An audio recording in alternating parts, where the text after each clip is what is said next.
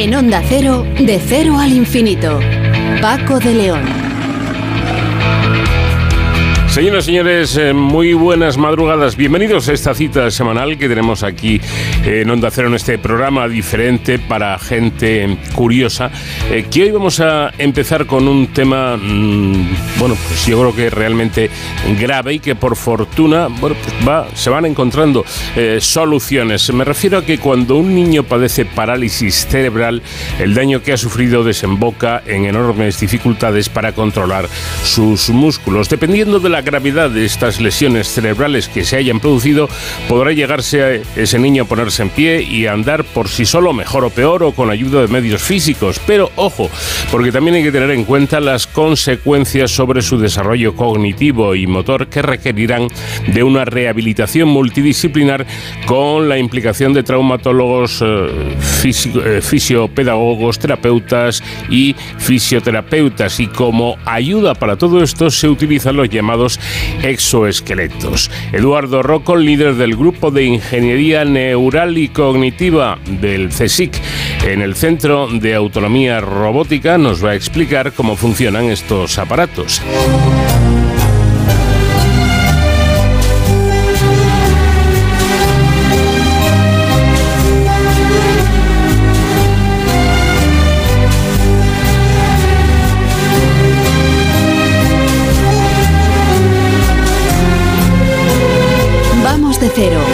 Infinito en onda cero. Paco de León.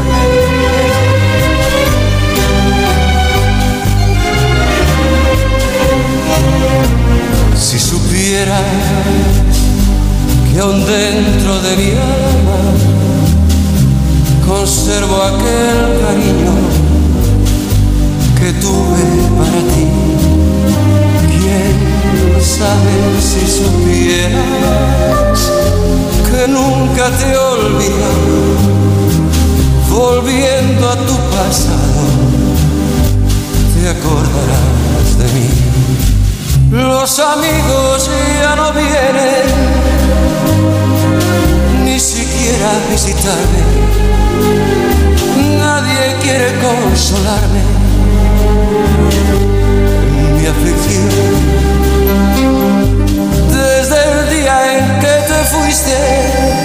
siento angustias en mi pecho.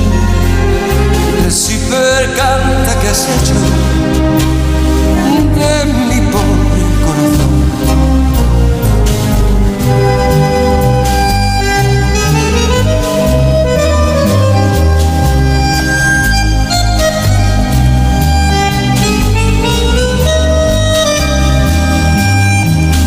Cuando un niño padece parálisis cerebral, el daño que ha sufrido desemboca en enormes dificultades para controlar sus músculos. Depende de la gravedad de las lesiones cerebrales que se hayan producido, podrá llegar a ponerse de pie y andar por sí solo, mejor o peor, o con ayuda de medios físicos, pero las consecuencias sobre su desarrollo cognitivo y motor requerirán de una rehabilitación multidisciplinar con la implicación de traumatólogos, psicopedagogos, pedagogos, terapeutas ocupacionales y fisioterapeutas.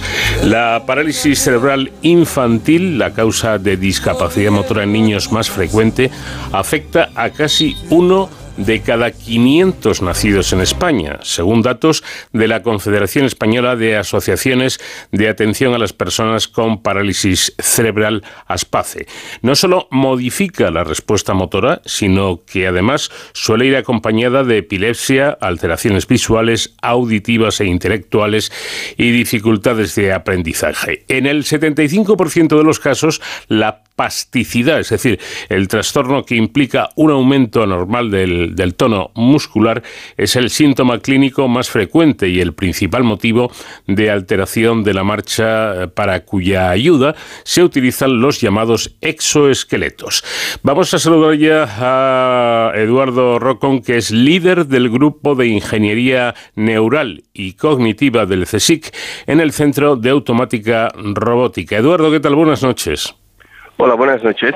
Bueno, el, cerebro eh, y esto puede haber gente que no, no haya caído en ello, no lo sepa, puede sufrir estas lesiones durante la gestación, durante el parto o incluso durante los tres primeros años eh, de vida del niño, ¿no? Debido a distintas eh, causas. Sobre todo en, la última parte, que es la que más llama la atención, eh, el, niño que ya ha nacido eh, y hasta los tres años aproximadamente padece esta, mm, este peligro. ¿Cuáles serían las causas de que desarrollara una parálisis cerebral?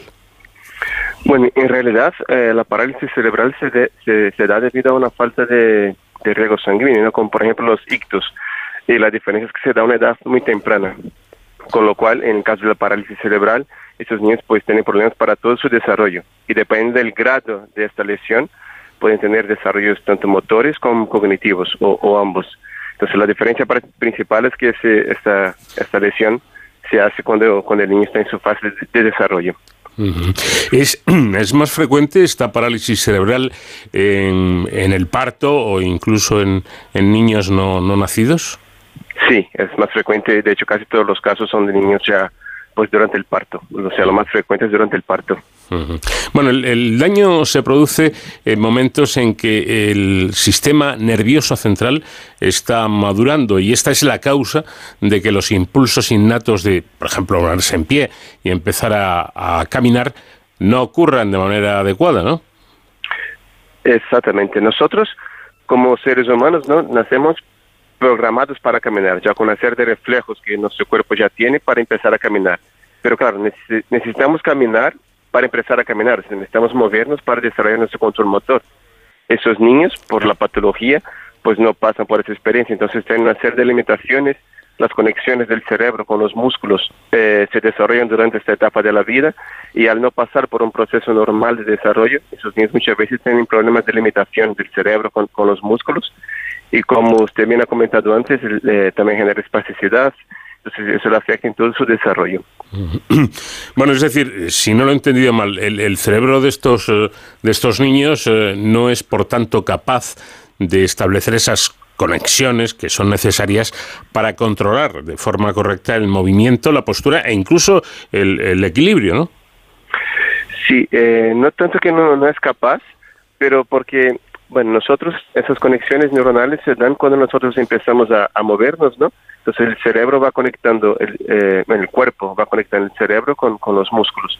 Al no pasar por esas experiencias, algunos de esos niños, no todos, pues pierden esas conexiones, con lo cual pierden esta capacidad de control fino del movimiento que tenemos las personas que sí pudimos pasar por esa experiencia. Interesante, sin duda. Bueno, y muy interesante también la pregunta que, usted mismo se hizo. Eh, viene a decir, ¿y si hacemos que estos niños pasen por, por la experiencia de empezar a caminar y evaluamos el potencial que tiene la marcha en el desarrollo cognitivo. Es decir, ¿cómo afecta el desarrollo cognitivo el que puedan empezar de alguna forma a caminar, aunque sea con mucha ayuda? Y mi, y mi, y mi pregunta es, ¿Cuál ha sido la, respuesta que han encontrado ustedes a esa pregunta? Sí, de hecho nosotros ahora estamos haciendo esta pregunta, o sea, todavía no tenemos la respuesta, pero nuestra, hipótesis de investigación es, si nosotros generamos un sistema, un, sistema robótico, que permite a esos niños pasar por esa experiencia, es decir, aprender a caminar a la misma edad que los niños eh, no patológicos, eh, ¿qué pasa con su desarrollo? Porque es sabido que, esos, que los seres humanos, cuanto antes empiezan a caminar, empiezan a desarrollar también todo su sistema cognitivo, tienen un vocabulario más rico, los niños que caminan antes. Entonces, todo eso lo que buscamos entender es que si los niños pasan por esa experiencia, ¿cómo eso les afectará? Tenemos ahora un proyecto financiado por, por, por el gobierno de España en que estamos evaluando esta situación y tenemos ahora justo el prototipo listo y estamos empezando a validar en niños en el Hospital Niño Jesús aquí de Madrid. Bueno, pues dicho, mm, dicho esto, vamos a ir ya con, el aparato en sí, que es eh, de, eh, vista bastante futurista, ¿no? Eh, su último prototipo, precisamente, es un exoesqueleto flexible que está pensado para la rehabilitación de miembros inferiores en niños pequeños de entre 1 y 3 años de edad con parálisis cerebral infantil. ¿Cómo es este aparato? ¿Cómo es este exoesqueleto infantil? Sí, eh, como usted lo menciona, es un, es un sistema flexible, se está actuado por, cables, no hay una estructura rígida del clásico exoesqueleto que vemos en, en, en, la tele, ¿no? como Iron Man, por ejemplo. Lo que buscamos nosotros es que sea flexible porque estamos, estamos eh, actuando sobre, sobre bebés y claro, esos bebés están en una fase que tienen que desarrollar todo su control motor. Entonces ellos tienen que ser capaces de en todo momento explorar eh, su entorno y no estar restringidos a un, a un movimiento específico por la estructura rígida del, del exoesqueleto. Entonces es un sistema basado en cables en que lo que buscamos es generar una especie de campo de fuerza para ayudar al niño o guiarlo durante el movimiento, pero que en todo momento permite que el niño pues también explore sus movimientos en, en, en otros planos, ¿no? Y, y, ese es un poco el concepto, que el niño se puede desplazar, se puede mover, puede también su cuerpo, o sea, moviendo en todas las direcciones del pie, mientras que el robot induce un movimiento sano en sus, en sus piernas. Curiosísimo, desde luego. Bueno, esto, si no me equivoco, es lo que los expertos llaman la neurorobótica. Eh, es decir, que, que la, la, robótica de alguna forma estaría conectada con, con el cerebro. Eh, eh, sí, es lo que buscamos. Llamamos neurorobótica, neurorehabilitación. Es básicamente desarrollar tecnología por y para eh, estas personas con discapacidad para que puedan mejorar su control motor, su capacidad cognitiva y desarrollarse y tener una vida plana y cada vez más independiente. Pues nosotros ahí en el grupo trabajamos con esos niños, trabajamos también con gente con ictus y lo que buscamos es que la robótica, desde la tecnología, podemos aportar soluciones para mejorar el día a día de esas personas. Bueno, acaba de mencionarlo usted y esto me parece muy, muy interesante subrayarlo. Eh, este aparato podría ayudar no solamente a, pacientes con este tipo de, discapacidad, sino a personas que han sufrido un ictus y, y han quedado bastante mermadas de sus facultades físicas, ¿no? Sí, exactamente. Como hemos comentado al principio de la entrevista, la parálisis cerebral de cierta manera es similar al, al, al ictus, porque porque, bueno, es un problema eh, en el cerebro y, y, lo que buscamos es con esa tecnología ayudar a, a, personas tanto, tanto jóvenes como niños como también mayores. En, en este, por dar un ejemplo también, nosotros trabajamos en, un exoesqueleto, el, el CP Walker, que era también para rehabilitación de niños. Pero durante el desarrollo hemos visto que podíamos, por ejemplo, aplicar en mayores para, para ayudar en la rehabilitación de fractura de cadera. Y ahí empezamos a colaborar con una empresa y ahora mismo se desarrolla un prototipo que, aunque a principio fuera pensado para niños, luego lo aplicamos en la rehabilitación de, mayores con fractura de cadera con resultados bastante interesantes. Bueno, y todo esto, si no lo he entendido mal, tiene como objetivo la estimulación de los músculos mediante niveles bajos de corriente y la realidad virtual empleada para facilitar el aprendizaje de nuevos dispositivos, ¿no es así? Sí, la, eh, en esos desarrollos cada vez integramos más tecnología, la robótica en sí con, con, los sistemas de exoesqueletos, pero también estamos integrando sistemas de estimulación de los, de los músculos para sincronizar la activación de los músculos con la acción del exoesqueleto en sí. Y es más, con, con la tecnología más reciente estamos integrando también realidad virtual para poder eh, crear juegos y, entornos más atractivos para rehabilitación, es decir, que la persona esté inmersa en la tarea de rehabilitación, que esa tarea sea eh, desafiadora, o sea, que crea un desafío para el paciente que esté, eh, que esté involucrado totalmente en esa terapia y que pueda, pues todo esto conlleva a que mejore más su control motor. O sea, es una herramienta más para los médicos, para los fisios, para rehabilitar a esas personas. Bueno, lo cierto es que mm, eh, sabían ustedes por la literatura científica que el hecho de empezar a caminar por primera vez o volver a hacerlo tras una lesión medular o, un accidente cerebrovascular estimula, ojo, enormemente el desarrollo cognitivo de los pacientes. Bueno, pues con este prototipo ustedes quieren validar esta hipótesis y demostrar que es así, ¿no? Sí, así es. Estamos buscando eh, la, investigación que hacemos ahora, con, como, como, le he comentado, tenemos el dispositivo en, en, el hospital y estamos empezando a validar con niños pequeños, entender cómo se desarrolla su, su desarrollo cognitivo. La, la ambición a largo plazo es poder entender esta, esta relación entre desarrollo cognitivo y desarrollo físico, porque es verdad que hay estudios que demuestran que niños que caminan antes pues tienen un, vocabulario más rico, por ejemplo, porque empiezan a caminar antes, interaccionan con más personas, aprenden más palabras y tienen todo ese desarrollo cognitivo. Lo que buscamos es entender si el hecho de que las personas, que esos niños tengan un desarrollo motor más acorde a su edad, si esto va a afectar también su desarrollo físico, o sea, pasar por nuevas experiencias, nuevas alegrías, frustraciones o hablar con más gente, pues eso es lo que buscamos entender con esta investigación. Bueno, y aunque em, creo que ya lo ha comentado nuestro invitado, pero yo creo que merece la pena incidir en ello porque la mejor eh, cualidad de Discover 2 eh, Walk, que es como, como han bautizado este robot para bebés, es su diseño flexible, como decíamos, adaptable además a varios pesos y alturas. Esto evidentemente tiene, tiene ventajas, ¿no? Claro, porque, claro, en esas, esos niños, esas, pues, su cuerpo cambia muchísimo en esa etapa de la vida. Entonces tenemos que hacer un, robot que sea capaz de, crecer, por así decirlo, junto con el niño. Entonces es adaptable a diferentes pesos, alturas, alturas. Y también el sistema de control, lo que buscamos es que el robot se entienda cada vez más a cómo el niño se está desarrollando para ser capaz en todo momento desafiarle en su día a día, para ir, para ir pues, promoviendo aún más su desarrollo motor y cognitivo. Y además incorpora sensores que miden y programan la fuerza que se aplica sobre el sistema.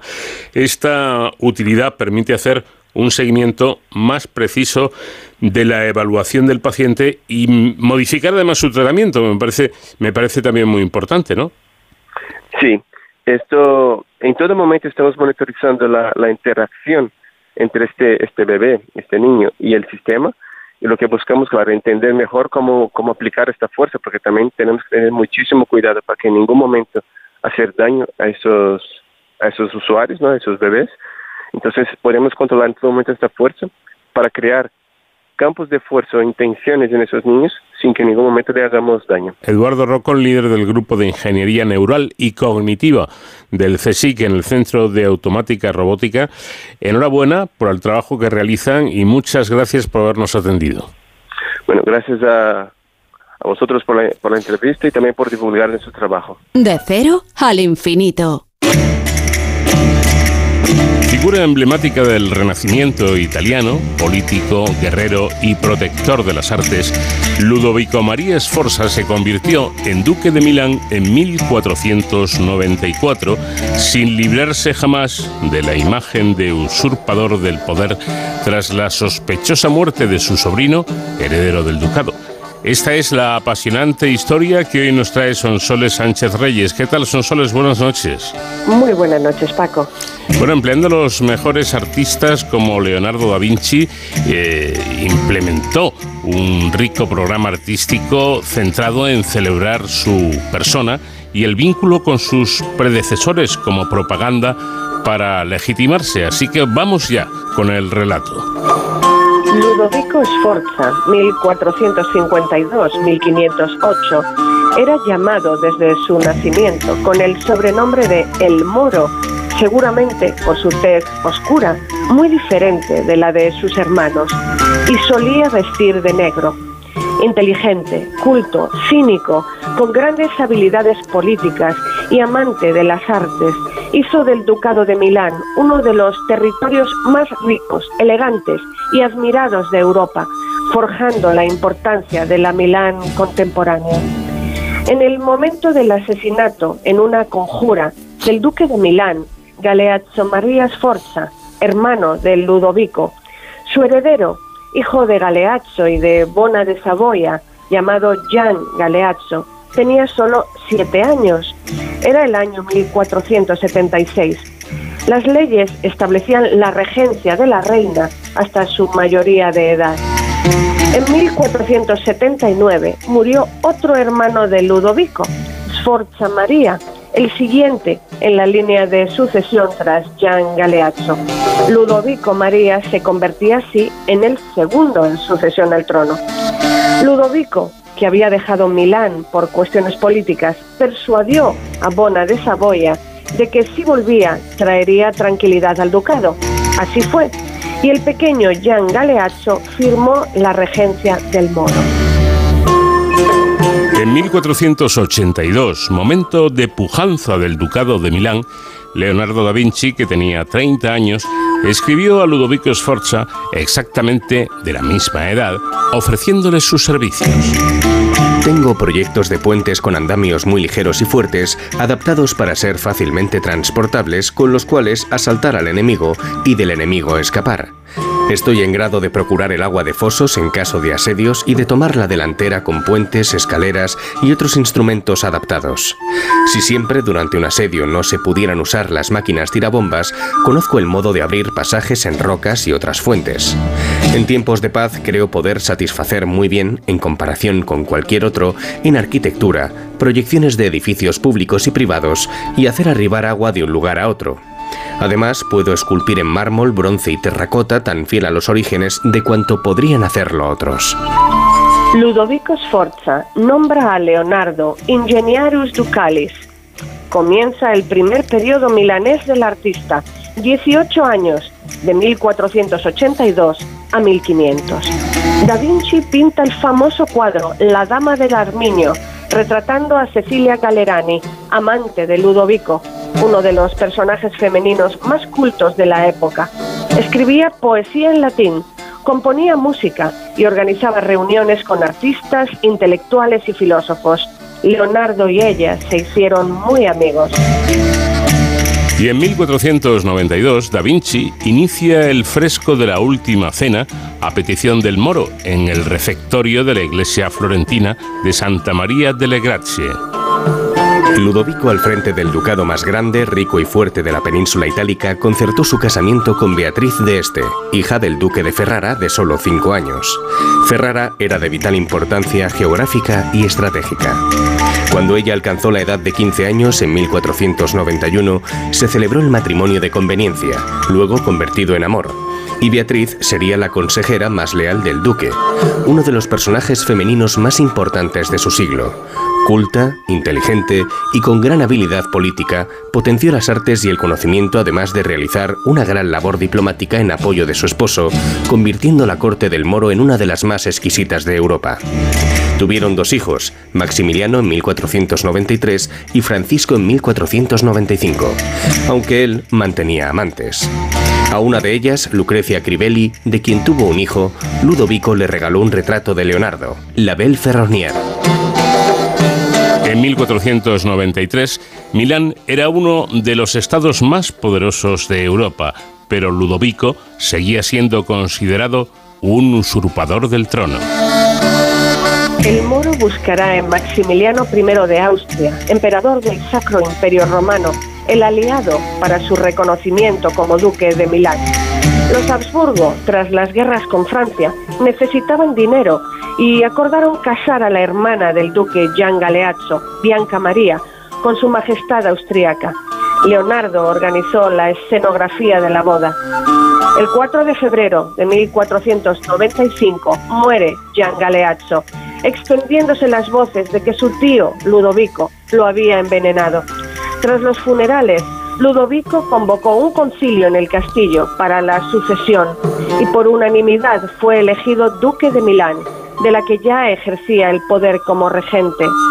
Bajó a pie las calles de la ciudad como establecía la tradición hasta la iglesia de San Ambrogio, donde recibió la bendición del prior con la espada y el cetro, símbolos del poder ducal. Pero el rey de Francia, Carlos VIII, soñaba con reconstruir el imperio romano de Occidente y coronarse emperador. Y para eso necesitaba los puertos italianos del sur. Eso alarmó a los estados de la península itálica, que se sintieron amenazados. Cuando Nápoles cayó, el rey Carlos inició el retorno a Francia. En el paso de los Apeninos lo esperaba un ejército de Milán, Venecia, Mantua y Ferrara, y mercenarios a sueldo. Pero tras la cruenta batalla, Carlos logró volver a Francia e iniciar su rearme. Entonces el moro firmó la paz con el rey francés. Venecia lo consideró un traidor. Las tragedias asolaron al duque de Milán. En poco tiempo perdió a su querida hija extramatrimonial, Bianca Giovanna, y a su esposa, fallecida al dar a luz a los 21 años un niño que tampoco sobrevivió en 1497. Fue enterrada provisionalmente en la Basílica de Santa María delle Grazie de Milán donde se encuentra el famoso fresco de La Última Cena, mientras se construía una espléndida tumba en la Certosa di Pavia, donde el duque planeaba un día descansar junto a ella. Poco sospechaba entonces el moro que ese maravilloso sepulcro quedaría vacío para siempre y que estaban condenados a no yacer en la misma tierra. En 1498, el rey francés Carlos VIII murió. Su sucesor, Luis XII, reclamaba como propio el Estado esforzesco, pues su abuela, Valentina Visconti, era hija del gran Gian Galeazzo Visconti, el duque de Milán que comenzó la construcción del Duomo. Venecia no tardó en irse con Francia. Solo Maximiliano de Austria, en profunda crisis financiera, quedaba aliado a Milán. Venecia invadía el ducado mientras los franceses lo hacían por el otro flanco. Las principales poblaciones no opusieron resistencia, descontentas con los altos impuestos del moro. Ludovico pasó los Alpes para llegar a donde residía el emperador Maximiliano el 2 de septiembre de 1499. Cuatro días después, Milán caía bajo los franceses. Iniciaría pues más de 300 años de dominación extranjera. Ludovico reclutó 800 mercenarios suizos y 500 hombres de armas, y el 1 de enero de 1500 volvió para recuperar su ducado. Llegó a Milán y reconquistó Novara, pero el 6 de abril, el castillo de Novara fue alcanzado por un gran ejército francés en el que también había mercenarios suizos. El encuentro entre los ejércitos fue sanguinario. Las tropas de Ludovico, inferiores en número, estaban exhaustas, y al término de la segunda jornada, los mercenarios suizos del Moro abandonaron la pelea alegando no querer luchar contra compatriotas pese a los intentos de Ludovico de doblar sus sueldos. El 9 de abril, los soldados salieron del castillo de Novara para rendirse al francés que esperaba afuera. Ludovico, disfrazado de soldado, intentaba escapar, pero uno de sus soldados gritó a los franceses quién era y fue apresado. Cuando el duque fue hecho prisionero por los franceses, Leonardo dejó Milán. El moro fue llevado a Francia, llegando a Lyon el 2 de mayo de 1500. A pesar de la insistencia del emperador Maximiliano para que se le liberase, el rey francés Luis XII se negó y humilló al duque, negándose a recibirlo y sin dispensarle trato de prisionero especial. Al invierno siguiente, Ludovico enfermaba y entonces Luis XII cambiaba su conducta displicente hacia él. Le enviaba su médico personal junto con un enano de la corte para animarlo. El moro fue trasladado al castillo de Pierre luego al castillo de Saint-Jean en Bourges y finalmente a la ciudadela real de Loche, en el Valle del Loira, en 1504. Aunque el duque se queja de su desgracia, allí es tratado con respeto por su estatus. Su mazmorra privada estaba equipada con letrina, amueblada y caldeada. Contaba con dos servidores. Se le permitía escribir y recibir cartas.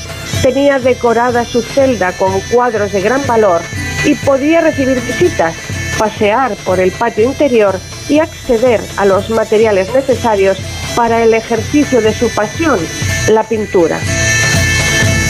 Apasionado de las artes, se le atribuyen las notables pinturas que decoran su mazmorra y otras huellas de su presencia se encuentran en la parte derrumbada de la Torre Nueva del Torreón. Pero su fallido intento de fuga en 1508 hizo que el rey de Francia lo encerrase en la torre del castillo, privándole de todos sus privilegios, en condiciones más severas, que le provocaron una profunda depresión. Murió poco después de ser trasladado a la torre desde el calabozo del torreón del castillo donde había estado encarcelado cuatro años. Era el 27 de mayo de 1508. Tenía 56 años y los últimos ocho los había pasado prisionero del rey de Francia. Su mazmorra se visita hoy y aún contiene rastros de su encarcelamiento, como frescos en los muros y en las bóvedas e inscripciones a mano. Sus diseños han sido restaurados y se puede leer una de sus inscripciones. El que no está contento, en la pared de la fachada oeste. Su cuerpo nunca fue repatriado.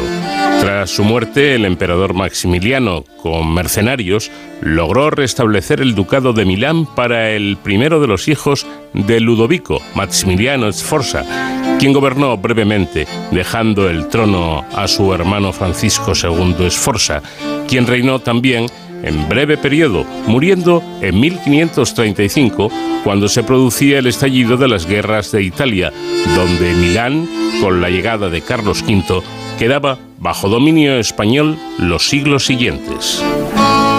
Se dijo que Ludovico Sforza fue enterrado en la colegiata de Saint-Tour, en Loche, aunque su tumba está desaparecida, a pesar de que se ha buscado minuciosamente en los últimos años con varias catas arqueológicas.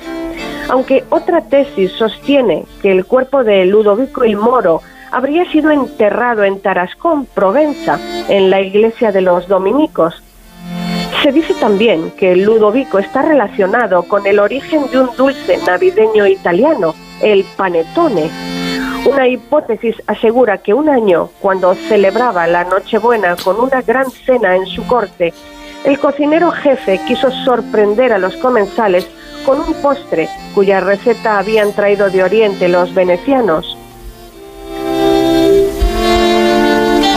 Pero un joven pinche recién llegado de la campiña lombarda echando de menos su casa, decidió preparar un pan especial navideño como los que hacía su madre.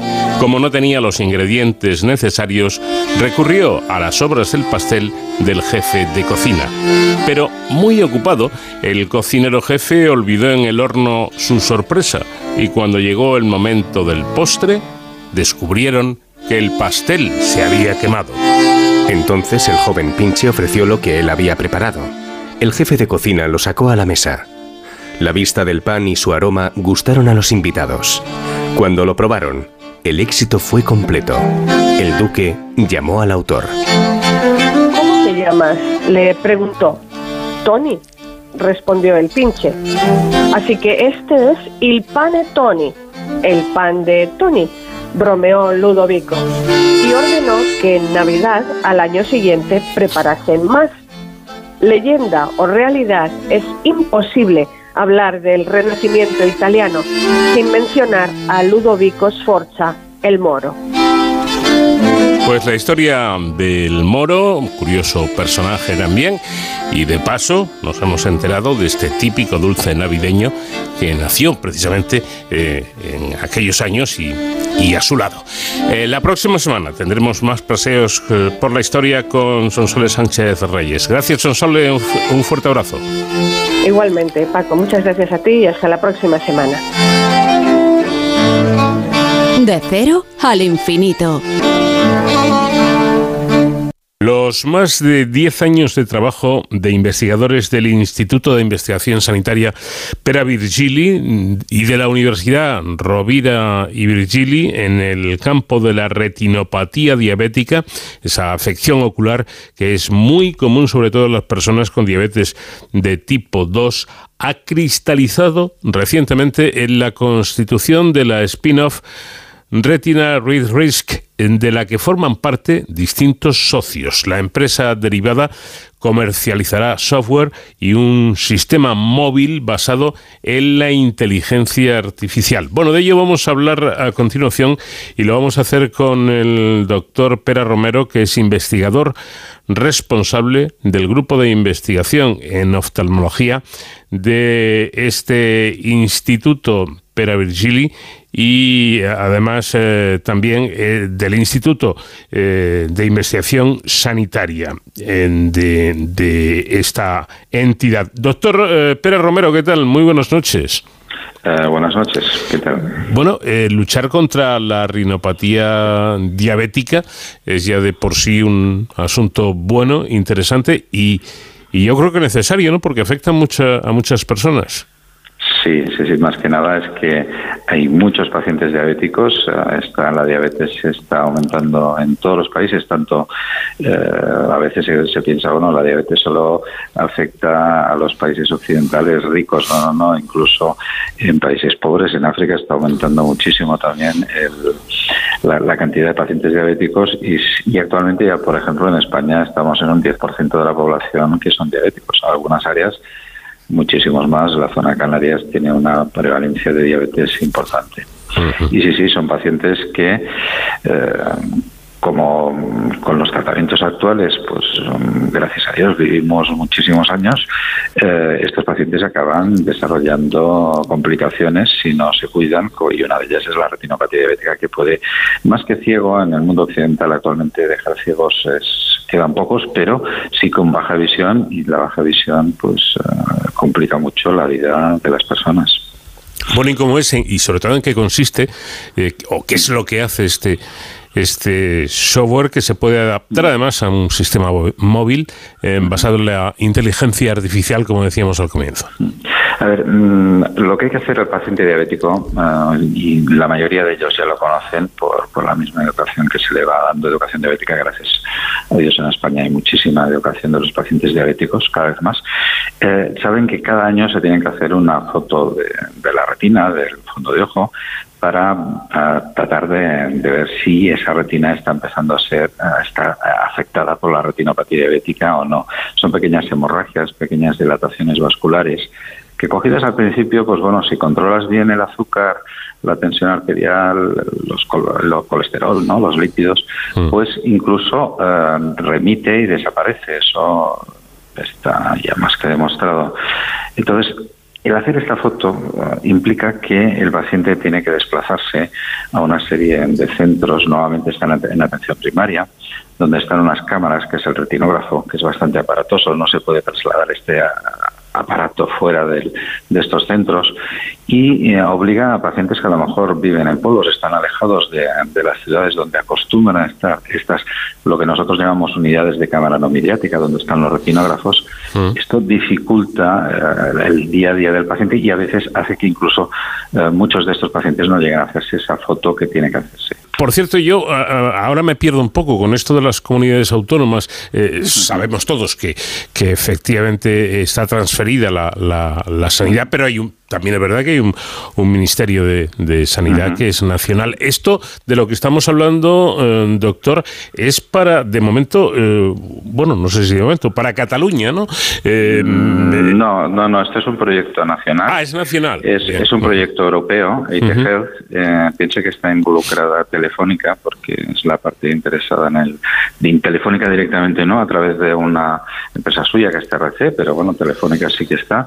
Y, y el proyecto realmente nacional sí que se está haciendo en este momento en Cataluña porque el, Instituto Pere estamos en Tarragona y estamos abocados aquí, desde aquí lo estamos ah, controlando, ¿no? Pero, pero la idea es que esto se extienda a nivel nacional, o sea, yo he tenido contactos con, con personal que trabaja en el ministerio y saben que existe este, este sistema y bueno, en principio la proyección es que a nivel de toda España se pueda, si esto llega a buen puerto y se cree y se considera oportuno, que sea a nivel de toda España que se pueda implantar. Piense que la idea eh, inicial que tuvimos, eh, incluso nos vino de Telefónica, que decía, bueno, es que queremos algo para los, los, pacientes que viven en la, en la, en la España vaciada, ¿no? en los pueblos, que es donde está dirigido a los consultorios de los pueblos, que es donde van los médicos, y en ese consultorio es donde podemos captar las, las imágenes de estos pacientes.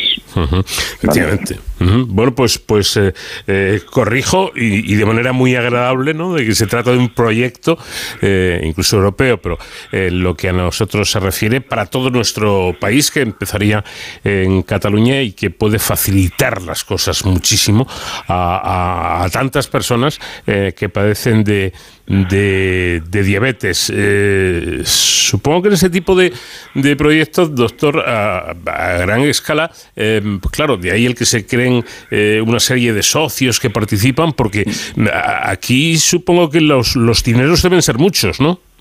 Sí, a ver, el, este es un proyecto ITGEF que se llama, que es un proyecto europeo hmm. y que se y que se da um, ya a productos que ya digamos están a punto de salir al mercado. Realmente los algoritmos ya los tenemos desarrollados, el móvil también está desarrollado. Entonces eh, aquí pues intervienen diferentes actores, ¿no? Uno sería Telefónica, TRC, el Instituto de Investigación Sanitaria Perivirgili, que es eh, por donde actúa eh, la Universidad Rovira Virgili de Tarragona y el, y el Instituto Catalán de la Salud, que vehiculiza la, investigación a través de ellos. O sea, son siempre varios actores, incluso otra empresa, Genesis Biomed, que también me parece forma, forma parte del spin-off. Eso tal vez se lo comentará mejor el doctor, el profesor Domenic Puig, que está más avanzado en estos temas. Pero bueno, más o menos son estos socios los que eh, han desarrollado este spin-off y son los que, eh, digamos, el marco legal que tendremos para ir avanzando en este proyecto y poder eh, implantar, si es posible, si el Ministerio lo cree oportuno, este sistema pues a, nivel nacional, que sería lo, ideal, claro. Sin duda alguna que todos los pacientes de, de esta patología, que es la la diabetes puedan, puedan eh, beneficiarse de este avance que cuándo podría empezar a funcionar? Bueno, el, proyecto es a tres años, llevamos un año de desarrollo. En principio, de aquí dos años tiene que estar terminado y el compromiso con Europa es que menos en el mercado y a partir de allí, eh, pues bueno, los diferentes actores sanitarios que tenemos en España pues puedan eh, utilizarlos si lo creen conveniente. Probablemente, eh, en parte, los algoritmos de los que hemos desarrollado se puede utilizar antes, eh, siempre. Pero bueno, el, proyecto en, principio como máximo dos años tiene que estar terminado. Ya, ya estamos hablando 2025. Bueno, pues prácticamente ahí a la vuelta de, la esquina. Y una última cuestión, doctor, porque esto de la diabetes eh, me da a mí que es una enfermedad un poquito traicionera, ¿no? Y, en esto de la retinopatía mm, da la sensación de ser, yo no soy médico, pero desde fuera y habiendo leído y consultado un poco, que eh, como que va minando poquito a poco, que no, no da eh, grandes sobresaltos y como no te cuides y vigiles, llega el problema serio, ¿no? Exacto, el problema de la diabetes es que no duele. Y entonces, como no duele, eh, pues un dulce siempre apetece, ¿no? Y estamos hablando de comer, estamos hablando de hacer dieta. Eh, si hicieran dieta los diabéticos, la mayoría ya saben que se pueden controlar mucho mejor y la dieta cuesta, cuesta mucho de hacer.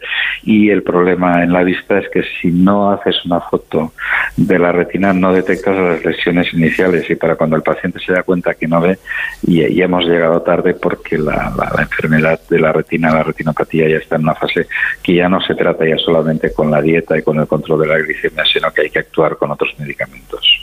¿Vale? Pero sí, es cierto, la diabetes es muy traicionera. Muy traicionera.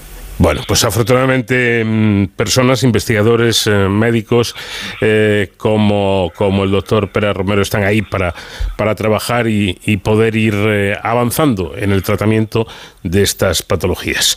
Doctor, muchísimas gracias por habernos atendido. Enhorabuena por el trabajo y estaremos muy atentos a que pase ese plazo y sepamos y tengamos noticias de si este software mm, está ya a disposición de los, de los pacientes.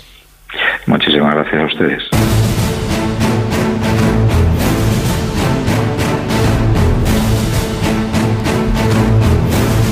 Llegamos ya al tiempo que cada semana dedicamos a la seguridad y emergencias y hoy con nuestro experto David Ferrero vamos a conocer cómo es, cómo se controla la seguridad de los centros sanitarios, de los hospitales. ¿Qué tal David? Buenas noches. Hola Paco, muy buenas madrugadas. Pues fijaos, esta, esta semana me ha dado por pensar, y además por pensar desde el punto de vista del prisma de la seguridad, y es que eh, todo el mundo conocemos los hospitales, eh, unos más, otros menos hemos pasado por esas instalaciones, ¿no? Sabemos cómo son, sabemos además que son esas instalaciones muy grandes, y yo pensaba, bueno, pero es que a la cantidad de riesgos y cantidad de cosas que puede pasar dentro de un hospital, porque ya sabéis que dentro de la seguridad pues hay muchos factores y, yo pensaba, bueno, pues es que no solamente la seguridad de los pacientes o, si ocurre un incendio, cómo hay que actuar, ¿no? Pero también es que en los, hospitales hay material eh, muy valioso, eh, puede haber agresiones, ¿no? Todos, todos conocemos casos de, agresiones a sanitarios que, ojalá no ocurriesen, pero, pero se dan. Eh, pueden ocurrir robos, tanto de ese material, como decíamos, como de medicamentos. Eh, se atienden a pacientes, pues a veces alterados o pacientes que han delinquido, que están detenidos incluso, o que pertenezcan, por ejemplo, a grupos peligrosos. Puede haber atentados terroristas, también todos los riesgos. En fin, fijaos en que los hospitales son las organizaciones o incluso las infraestructuras, como queramos mirarlo, eh, que tienen o que están expuestas a un mayor número de riesgos. Esto de que los hospitales son las organizaciones con el catálogo de riesgos más amplio, no lo digo yo, sino que lo dicen desde el Observatorio de Seguridad Integral en Centros Hospitalarios. Y hoy hemos querido hablar con ellos en esta sección de Sin Capa para conocer eh, a quienes están detrás de velar por la seguridad en estos centros hospitalarios y en estos recintos. Con lo cual hemos ido al Observatorio de Seguridad Integral en Centros Hospitalarios y hemos querido invitar a su presidente, Santiago García, quien además es el director de seguridad del Hospital Universitario Gregorio Marañón de, Madrid. Eh, Santiago García, buenas noches, bienvenido. Eh, buenas noches, David, muchas gracias. Bueno, yo he dicho algunos de los riesgos que a mí se me pasaron por la cabeza en ese momento, ¿no? Eh, que estuve pensando, pero eh, seguro que hay muchos más. ¿Cuáles son los principales riesgos a los que tenéis que hacer frente desde las direcciones de seguridad de los hospitales? Pues, eh, como tú bien has dicho, David, el catálogo de riesgos es amplísimo. Y es verdad que es que tenemos del catálogo de riesgo cualquiera de las partes en las que nos fijemos los tenemos. Tenemos riesgos sobre personas, tenemos riesgos sobre las instalaciones. Es verdad que a nosotros nos preocupan mucho, sobre todo los riesgos que pueden afectar a todas las personas que están ingresadas en un hospital, como es un incendio. Eh, es verdad que el hospital, en función de dónde esté construido, de a qué se dedique, porque no son los mismos los riesgos de un hospital psiquiátrico que un hospital materno infantil. Pero es verdad que todos los hospitales, el riesgo de incendio, por ejemplo, es un riesgo súper común, que además eh, se nos da muchas veces esos pequeños conatos de incendio y que si pudiese desarrollarse afectaría a, todo a todas las personas que están en el hospital, que además no olvidemos que no se pueden valer por sí mismas, que no pueden hacer frente al incendio, no pueden evacuar, eh, con lo cual pues son riesgos bastante importantes. Pero es que además tenemos muchísimos riesgos, tenemos fuentes radiológicas dentro del hospital de nivel 2, de nivel 3 y muchas veces incluso de nivel 1. Eh, tenemos de todo, de todo. Tenemos instalaciones como mi hospital, por ejemplo, que es referencia a la atención a presos y penados, donde vienen aproximadamente unos 70 presos eh, al día y donde se les atiende tanto en urgencias como en consultas, como en hospitalización o tratamientos. Con lo cual, el catálogo de riesgos es amplísimo. Y, siempre, además, con, unas características muy especiales que tienen los hospitales, como es, eh, como decíamos, la vulnerabilidad. Somos muy vulnerables. Nadie piensa que va a ir a un hospital y le pueden pasar cosas. Con lo cual, es verdad que esa conciencia de seguridad que muchas veces tenemos en casa, cuando vamos a un hospital se nos olvida esa conciencia de seguridad, tanto a los trabajadores como a los pacientes. ¿eh? Luego, además, eh, pensamos en el hospital como en centro sanitario, pero dentro de un hospital pueden convivir diferentes eh, establecimientos, ¿no? Por ejemplo, pues restaurante, cafetería, que es lo más habitual, pero luego también puede haber bancos, puede haber guarderías, puede haber capillas, puede haber zonas de recreo, en fin, que eso también dificultará esa labor de seguridad. Pues, pues sí, la verdad es que mira, los, grandes hospitales como el mío o como otros muchos hospitales que tenemos en toda España, al final son pequeñas ciudades. Un, hospital como el mío tiene 22 edificios y tenemos de todo. Hoy, por ejemplo, por la mañana hemos tenido una, una visita de una ONG que nos ha traído a la UME, bomberos del Ayuntamiento de Madrid, Guardia Civil, Policía Nacional, a visitar a nuestros niños hospitalizados. Eh, a las dos y cuarto hemos tenido un concierto en el hall principal de un grupo de música de Ya Baila Sola con todo lo que implica. Al final todo esto repercute en la seguridad del hospital porque al final somos eh, entidades abiertas de alto tránsito. Eh, en un hospital como el mío son 25.000 personas pasando al día por el hospital. Entonces eh, es muy complicado de, de, gestionar este tipo de situaciones y de que todas todos los derechos de todas las personas que están dentro convivan y de que al final una persona que viene a visitar a un familiar pues si tiene que tomarse un café porque está con él todo el día allí esperando, o tiene que comprarse una revista, tiene derecho a que haya una, una pequeña tienda, o tiene derecho a que haya un banco para poder sacar dinero, o necesita que haya una capilla para poder bajar y tener unos momentos de tranquilidad. Y todo eso tiene que hacerse en unas condiciones mínimas de seguridad, porque claro, nos implica que tengamos un banco dentro del hospital, claro. No es la primera vez que roban el cajero automático del banco dentro del hospital con lo cual, todo eso nos implica a los departamentos de seguridad hospitalarios y son cosas que nosotros tenemos que valorar todos los días. El transporte de fondos para poder cargar los cajeros. Al final, hospital. al final vemos que hay una coyuntura por toda la cantidad de circunstancias que se pueden dar dentro de un centro sanitario. Circunstancias que también se, se pueden volcar en el ámbito digital, con lo cual me imagino que hoy también ya la seguridad digital será una de las asignaturas preferentes porque cada vez son más los tratamientos que se dan online, cada vez hay más interconexión dentro de un hospital, ¿no? Eh, tanto dentro como fuera, y la seguridad online también debe ser importante. La seguridad online ahora mismo y la seguridad digital es fundamental. Eh, y, además es, muy importante que, tengamos claro no solo la seguridad de la información desde la parte digital, sino también desde la parte física. Nosotros hablamos muchas veces y decimos, vale, está muy bien, eh, vamos a intentar que nadie acceda a nuestros archivos, que los archivos estén siempre disponibles, que podamos tenerlos tal, pero ¿y si viene una persona y accede directamente a nuestro CPD? ¿Qué es lo que pasaría? Tenemos que garantizarlo. Y además tenemos un problema que nos estamos enfrentando cada día más y es eh, el Internet de las cosas. El Internet de las cosas que hace que ahora mismo todos los equipos dentro del hospital estén conectados. Y están todos interconectados y muchas veces es las pequeñas filtraciones que se producen de seguridad en los hospitales muchas, vienen, muchas veces vienen de estos pequeños aparatos, de que hemos conectado un escáner a la wifi del hospital y de que esa electromedicina que nosotros llamamos dentro del hospital está conectada a nuestra red de datos y muchas veces no tienen la capacidad de gestión de seguridad que tenemos en nuestros propios equipos. O sea, los ordenadores del hospital los tenemos súper controlados y muchas veces estos pequeños flecos es lo que hace que tengamos alguna pequeña filtración de seguridad y es lo que tenemos que ir muchas veces a controlar, porque es lo que te digo, ahora mismo están conectados a Internet desde los desde, los ecógrafos portátiles, los endoscopios, cualquier tipo de, elemento de electromedicina que tenemos en el hospital está conectado a, la red de datos del hospital. Además, no estamos hablando de algo banal porque, bueno, al final un ciberataque a cualquier otra organización pues bueno, eh, hablamos de sustracción de datos, hablamos del bloqueo de las páginas web, etcétera, pero un ciberataque a un hospital, dejarlo paralizado, puede incluso suponer eh, poner en riesgo la vida de los pacientes, o sea que es algo muy serio.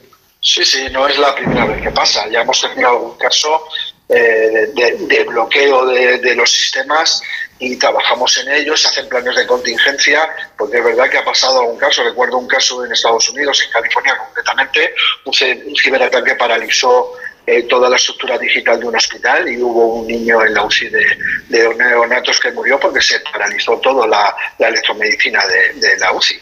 Con lo eh. cual este, tiene repercusiones muy importantes. Yo creo que todos tenemos claro la importancia que tienen los hospitales en nuestro día a día, pero sobre todo, y más si cabe, eh, cuando ocurre algún acontecimiento extraordinario, eh, una catástrofe, un atentado, eh, un accidente de múltiples víctimas, si no funciona un hospital o si no funciona correctamente, la cosa se agrava más todavía. De ahí la importancia de la seguridad de estos recintos. Muchísimas gracias, Santiago García, eh, director de seguridad del Hospital Gregorio Marañón y presidente de este Observatorio de Seguridad Integral de Centros Hospitalarios, y enhorabuena por la labor que realizan.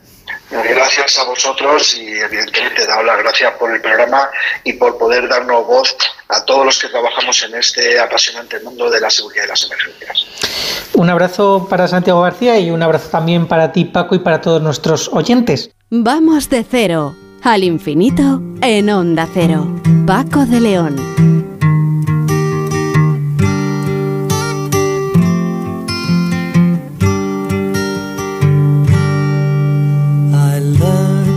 you walk, see the lover that's sleeping, while my guitar gently weeps.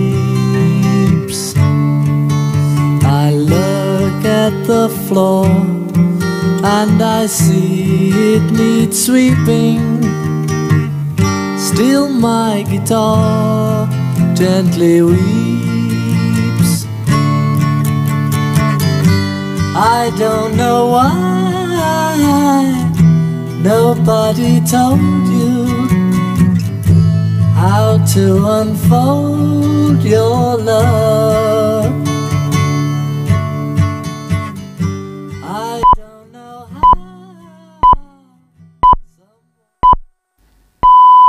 Son las 5 de la mañana, las 4 en la comunidad canaria.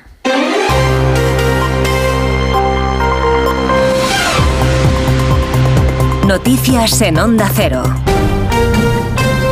¿Qué tal? Buenos días. Se acaba el tiempo del ultimátum dado por Israel para que los ciudadanos de la franja de Gaza abandonen sus casas y se dirijan hacia la zona sur. Séptima noche de bombardeo sobre una franja oscura y sin agua con la angustia de tener las horas contadas. Israel asegura que ha destruido 750 objetivos de Hamas en las últimas horas y el primer ministro Benjamín Netanyahu ha sido claro y ha dicho que la ofensiva contra Hamas es solo el principio y el objetivo es golpear al enemigo. Estamos golpeando a nuestro enemigo de una forma sin precedentes. Insisto, esto es solo el principio. Nuestros enemigos están empezando a pagar el precio. No les quiero dar detalles de lo que está por venir, pero les digo que esto es solo el principio. Las potencias mundiales buscan parar la guerra. Rusia, por sorpresa, ha presentado ante el Consejo de Seguridad de Naciones Unidas una resolución para un alto al fuego humanitario en Gaza y al mismo tiempo que se libere a los rehenes tomados por Hamas. Paralelamente, el secretario de Estado americano, Anthony Blinken, se entrevista hoy con el rey de Arabia Saudí. El objetivo es evitar que en el conflicto entren Hezbollah e Irán y con como consecuencia se extienda. Desde la Unión Europea, la presidenta de la Comisión, Ursula von der Leyen, respalda la respuesta de Israel. Jamás son terroristas, pero tenemos que atender al pueblo palestino en sus necesidades humanitarias. Pero lo más importante es que el mundo tiene muy claro que es Israel a quien hay que defender e Israel a quien hay que respetar y proteger. Y esta es la razón por la que estamos aquí, para demostrarlo. En nuestro país, el líder socialista Pedro Sánchez ha finalizado la primera ronda de contactos con los partidos políticos y de momento la investidura sigue abierta. Nada está datado, pero tampoco están rotas las negociaciones. Ayer se entrevistó primero con la portavoz de Bildu y su portavoz Merchet Purúa le confirmaba su disposición a apoyarle. Entrevista también con la portavoz de Junts, Miriam Nogueras, que trató de escenificar que el apoyo está lejos, aunque reconoce Nogueras que es un momento trascendental.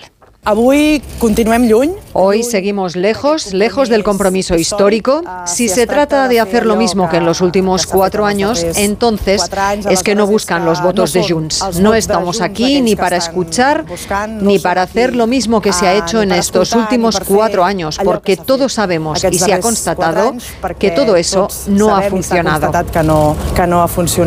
Desde el Partido Popular se califica la fotografía de Sánchez con Bildu como la imagen de la indignidad. El presidente del partido, Alberto Núñez Feijo, ha criticado que un presidente del Gobierno hable con quienes se niegan a condenar la violencia y el terrorismo.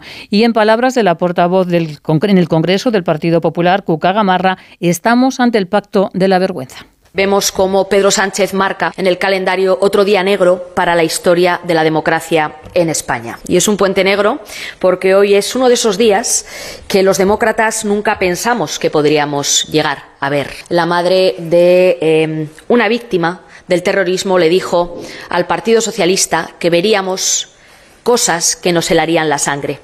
Y sin duda alguna, hoy es ese día después de ver las imágenes del encuentro de Pedro Sánchez, secretario general del Partido Socialista y presidente en funciones de España, de la mano de la portavoz de Bildu. De los tribunales, además, es noticia que el juez de la Audiencia Nacional, García Castellón, sienta en el banquillo la cúpula del Ministerio de Interior del primer gobierno de Mariano Rajoy al ministro Jorge Fernández Díaz por la llamada Operación Kitchen, operación para robar los papeles al tesorero del Partido Popular, Luis Bárcenas. Y en fútbol, hoy jornada de segunda, se van a disputar cuatro encuentros, Mirandés Tenerife, Sporting Zaragoza, Cartagena Racing y el Español Valladolid. Ayer el Real Oviedo se imponía 3-0 al Albacete. Y en el Open de Golf en Madrid, la segunda jornada no ha ido bien para John Ram, que se ha situado a ocho golpes del líder, el francés Pavón, y se sitúa en el puesto 45 de la clasificación. El de Barrica, un tanto decepcionado, espera remontar en los próximos días. Hasta aquí la actualidad en Onda Cero. Recuerden que volvemos con más información cuando sean las 6 de la mañana, las 5 en la comunidad canaria. Síguenos por internet en ondacero.es.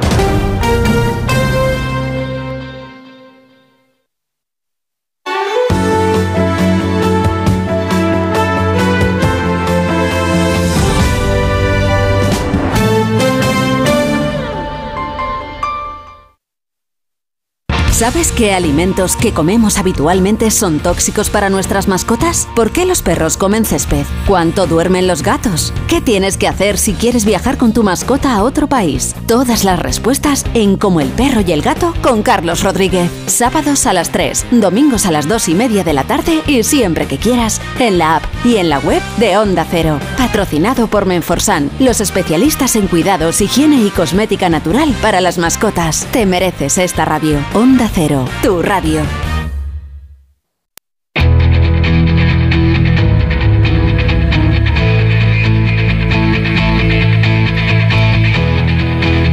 En Onda Cero, de cero al infinito. Paco de León. Con la música de una mujer que lamentablemente nos enterábamos de, la muerte, del fallecimiento de Astrud Gilberto, una eh, mujer espectacular que hizo que nos emocionáramos poniendo voz a una de las canciones más eh, grandes de, de, la historia, como es eh, esa que hizo, hizo famosa, que es la, la chica de Ipanema, de Ipanema. Tenían 83 años y moría Astrud Evangelina Weiner, más conocida como Astrud Gilberto.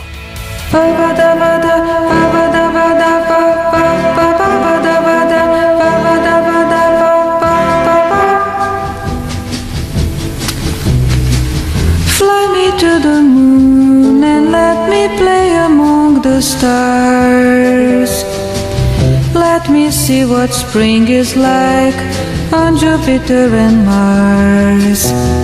In other words, hold my hand. In other words, darling,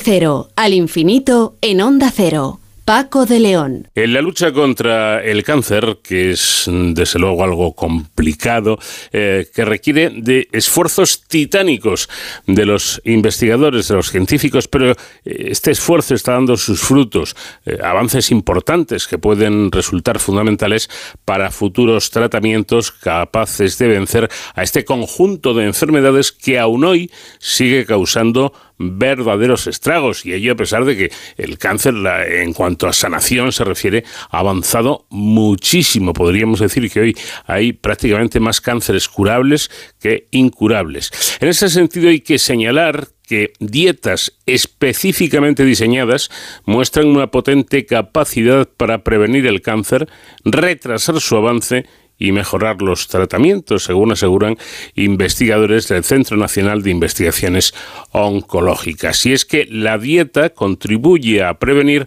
hasta un tercio de los cánceres más comunes, por lo que incorporar las intervenciones dietéticas a la terapia o a las terapias oncológicas abrirá una nueva era en el tratamiento del cáncer. Carlos eh, Martínez Garay es investigador del grupo de factores de crecimiento, nutrientes y cáncer del CENIO y primer autor de este trabajo. Carlos, ¿qué tal? Muy buenas noches. Hola, buenas noches.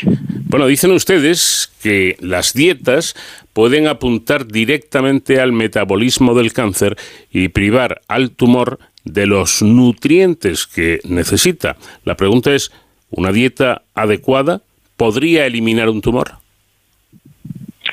Eh, nosotros opinamos que sí.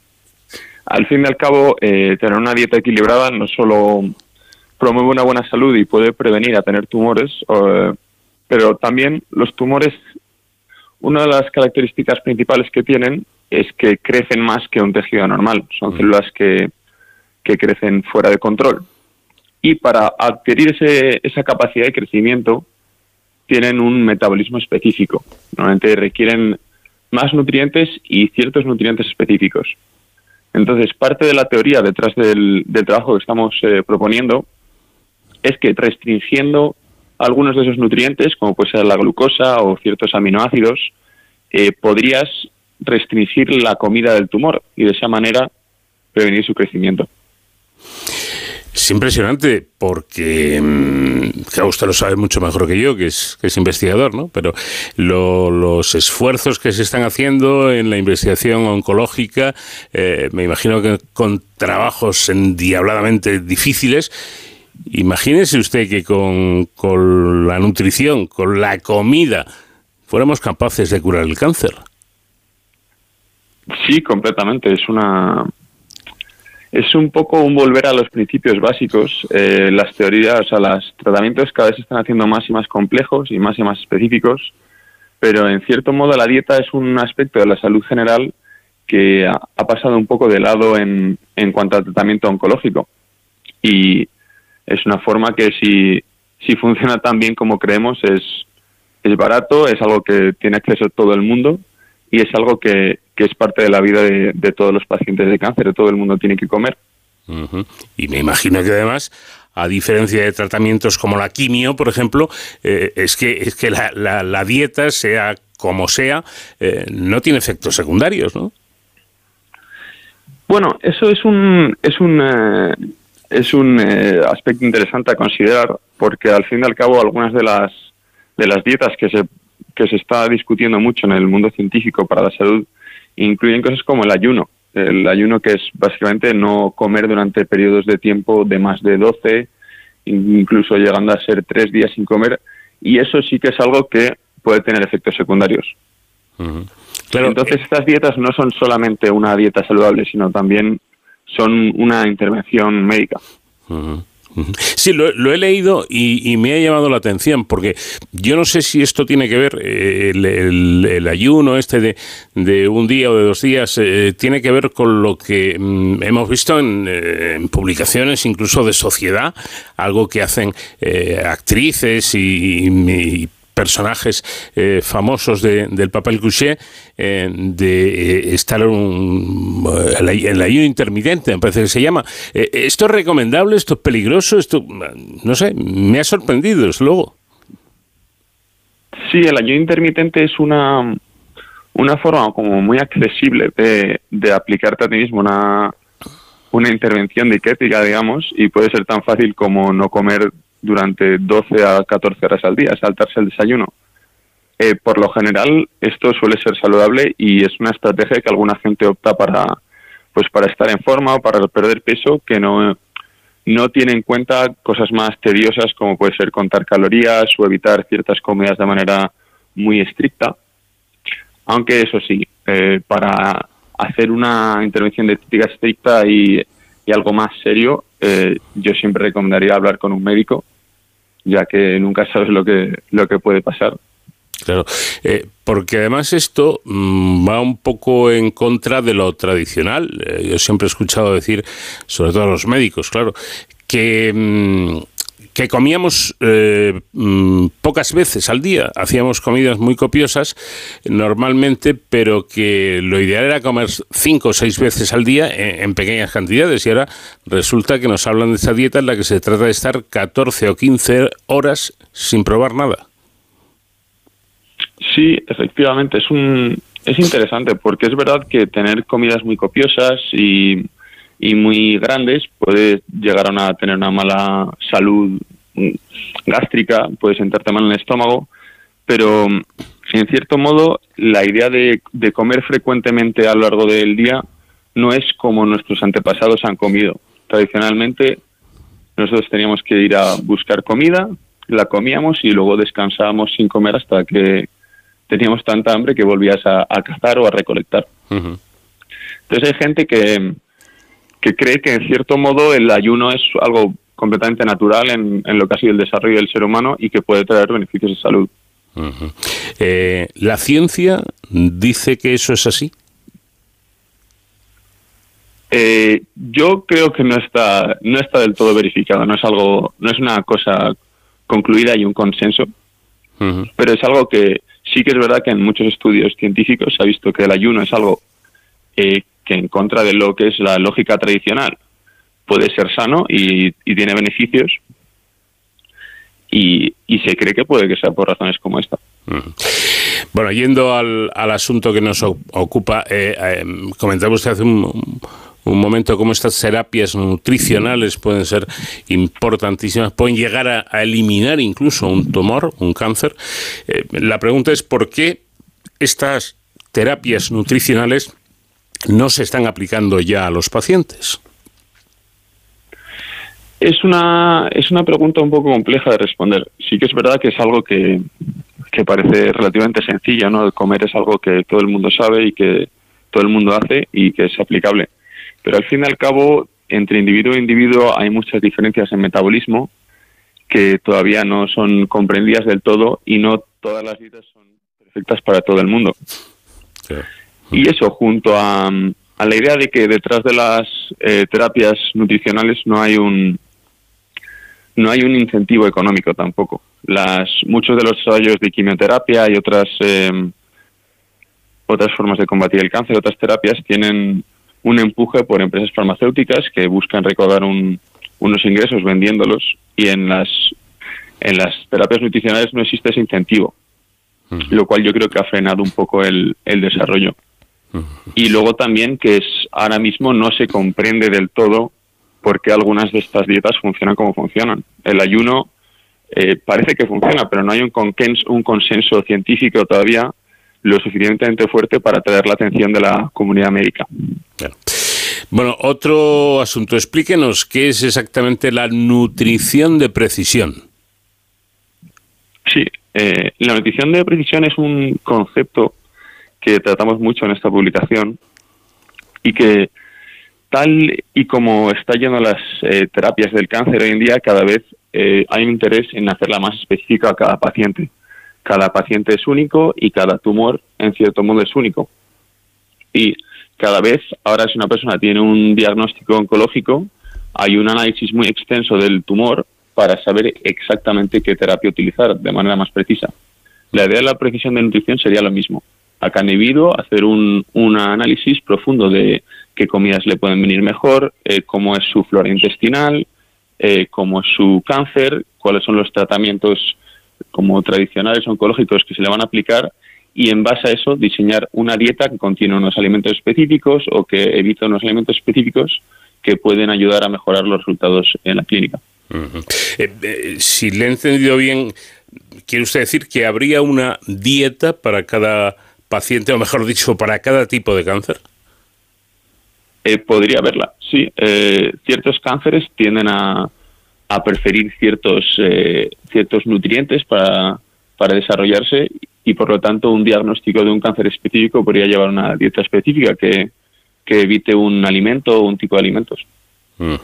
Bueno, em, el, planteamiento es eh, fácil de comprender, creo yo, ¿no? Porque ustedes vienen a decir que los datos sugieren que el crecimiento de algunos tipos de, de cáncer, que es donde está el problema, en ese crecimiento desmesurado y descontrolado, puede depender de los aminoácidos y que evitar alimentos ricos en estos aminoácidos podría limitar el crecimiento tumoral. Vamos, que al que le ponemos a, dieta absoluta es, es al tumor, ¿no? Efectivamente. La idea aquí es no solo no es solo mantener una salud eh, óptima del paciente según la nutrición, sino exactamente mejorar la, salud del paciente mientras le quitas al tumor aquellos nutrientes que más necesita. ¿Y, qué relación hay o qué relación se establece entre la obesidad y el cáncer? Eso es una pregunta muy interesante porque los datos muestran que efectivamente la obesidad es un factor de riesgo importante en el cáncer, sobre todo en cánceres de, de gastrointestinales y en cáncer de mama, y la relación no está del todo comprendida. Nosotros en este trabajo proponemos que puede ser en parte porque el tejido adiposo eh, contribuye a la producción de estrógenos y los estrógenos pueden, eh, pueden empujar el desarrollo de cáncer de mama. Pero luego también otras cosas como la sobrenutrición, el, el comer en exceso y frecuentemente puede exponer a, nuestro sistema digestivo a más productos que pueden ser nocivos y acabar eh, contribuyendo hacia el desarrollo de un cáncer. Ya. Ah, hay otro asunto que me parece muy interesante y es que ustedes también han revisado las publicaciones que relacionan la flora intestinal con, el cáncer. ¿A qué conclusiones han llegado? Eh, el asunto de la flora intestinal es, es también muy interesante. Eh, al igual que el metabolismo, al fin y al cabo es algo súper individualizado. Cada persona tiene una flora particular y depende de factores genéticos, eh, de, cómo has nacido en cierto modo, eh, como familiares, como de dieta, regionales, según el tipo de productos que se consumen, el sitio donde está. Pero es evidente que la flora intestinal tiene un, una relación muy estrecha con, con el cáncer y con la inmunidad frente al cáncer. Eh, nuestro cuerpo, las defensas de nuestro cuerpo tienen que ser capaces de tolerar esta flora intestinal porque al fin y al cabo son bacterias y hongos y otros microorganismos que no son humanos, y eso en parte ayuda a entrenar a tu sistema inmune a responder hacia las respuestas correctas. Entonces, una mala flora intestinal, lo que llaman la disbiosis, puede llegar a inflamación y eso puede acabar desarrollando o contribuyendo hacia el desarrollo de un cáncer.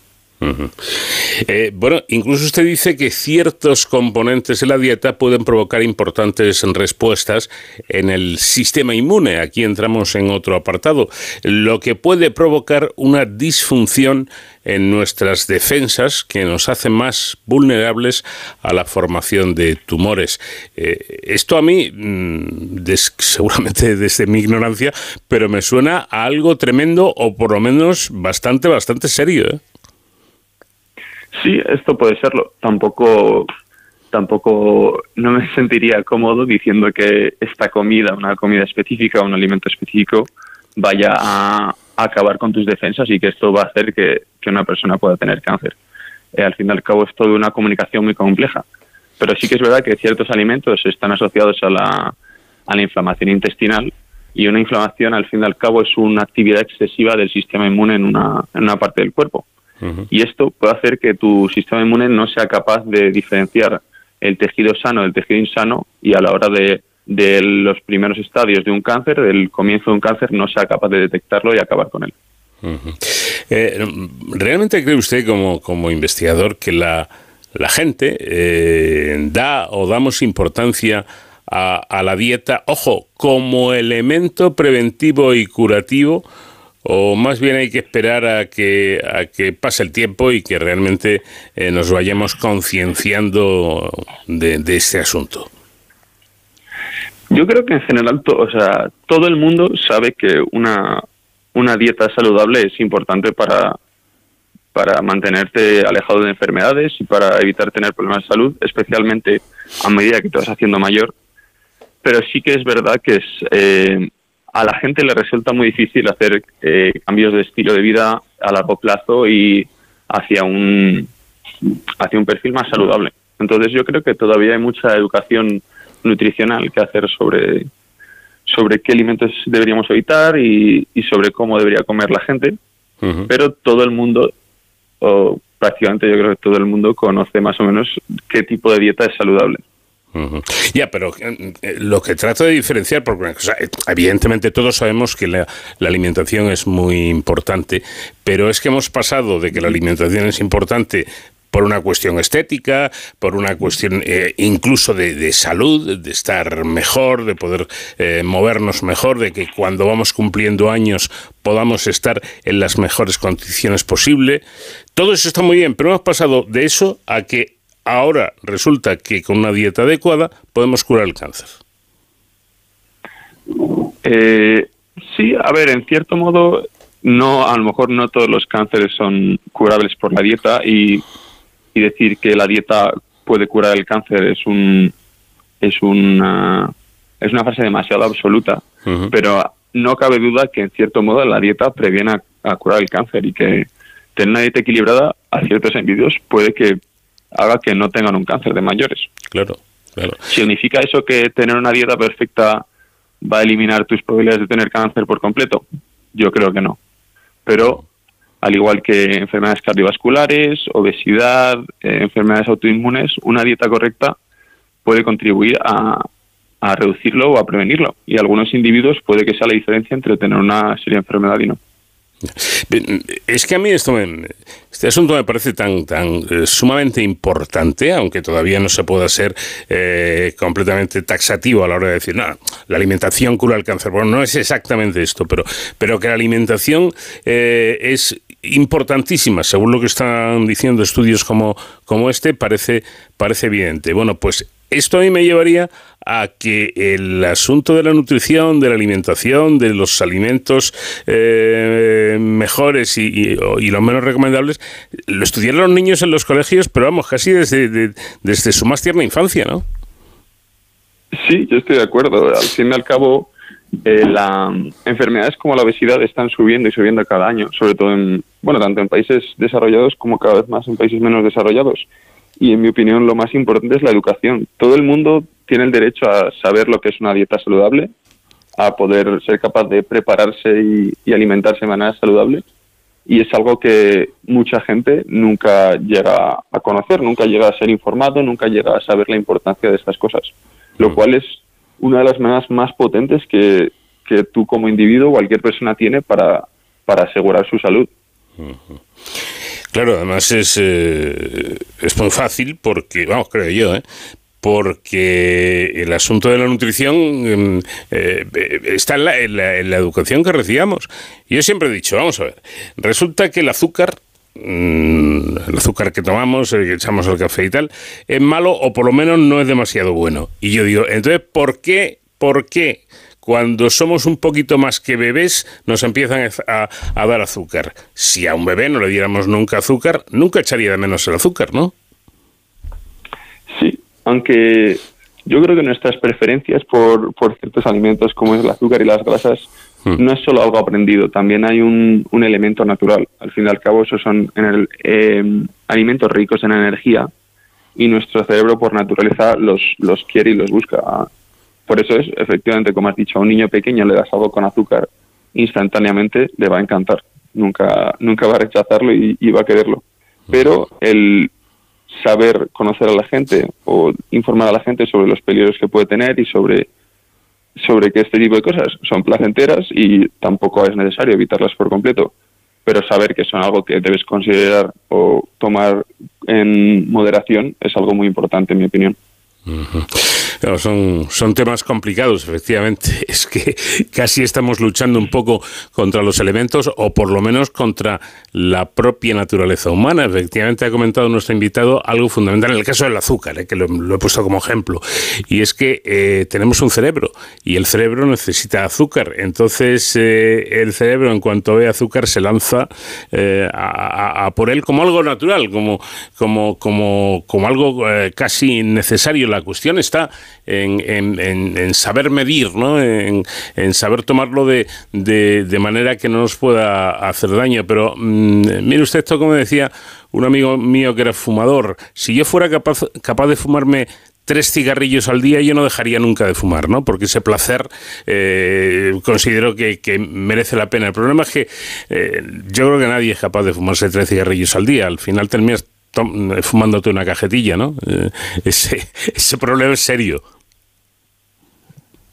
Sí, al fin y al cabo la, la moderación es, es un equilibrio muy difícil de sostener, de sostener y mucha gente eh, opta o por el consumo total o por el absentismo. Pero es una, como has dicho tú, es un poco tienes que educarte contra tu propia naturaleza. Al fin y al cabo nosotros también un poco estamos diseñados para no querer hacer ejercicio. Cansa, eh, ocupa tu tiempo, no es algo agradable, pero educarse a disfrutarlo y a hacerlo también es algo que puede beneficiarte. Y la, la comida es igual. Cualquier persona puede disfrutar de algo dulce o de cosas como el alcohol y, y no es algo implícitamente malo, pero hay que saber siempre hacerlo en, moderación y de manera equilibrada. Claro, ahí está la clave. Ahí está la clave, ese verbo mm, de moderar, ¿no? Moderación, eh, con, con, cuidado y con y hacer las cosas con, con cabeza. Todo, todo es malo en exceso. Eh, hasta el agua, algo tan saludable como el agua, pues hombre, si te bebes un bidón de agua todos los días, seguramente te termines muriéndote, ¿no? Pero, eh, pero, en fin, está, está un poco la, capacidad del propio ser humano para, para decir no más de, de, ciertas, de ciertas cantidades. Pero que yo quería llegar a esto, a mí me encanta comer, yo le, confieso que, eh, soy de los que disfruta comiendo, ¿no? Pero terminaré yo eh, bueno, eh, o quizá las, las próximas generaciones, comiendo exactamente lo que le diga el médico? Yo creo que no y, sinceramente espero que no.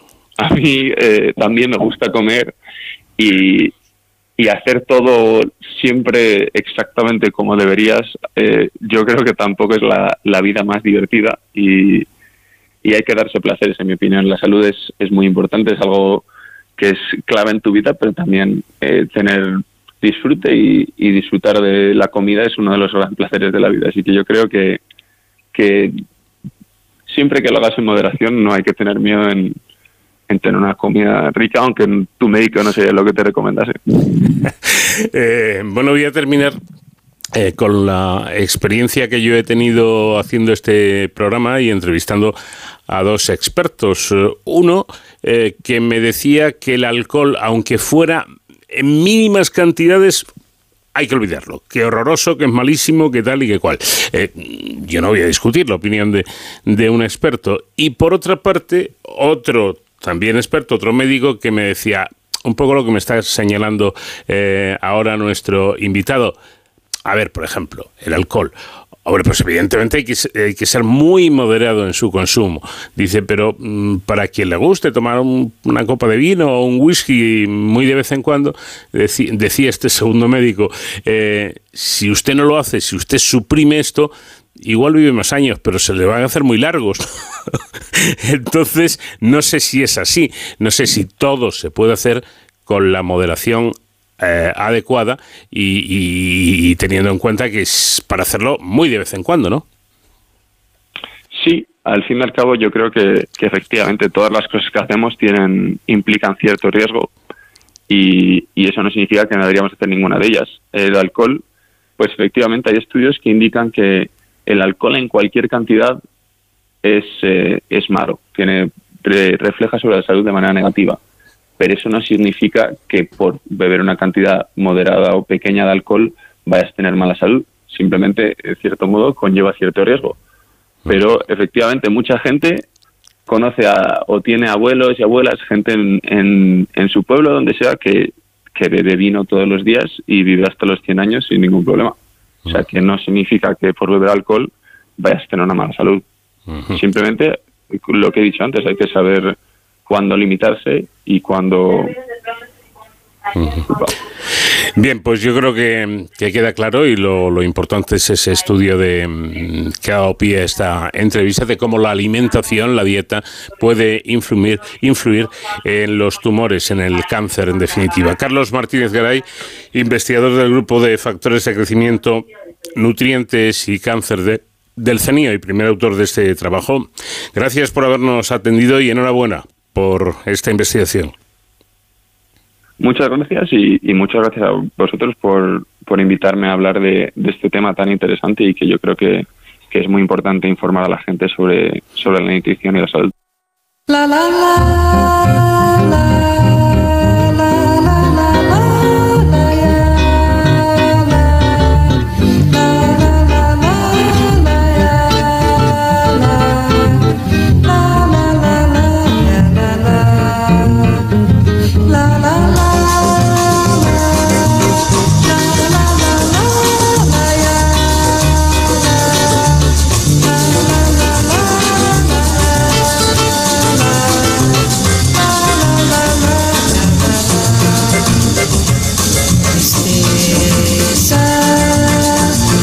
sadness burns. Feel, let it be.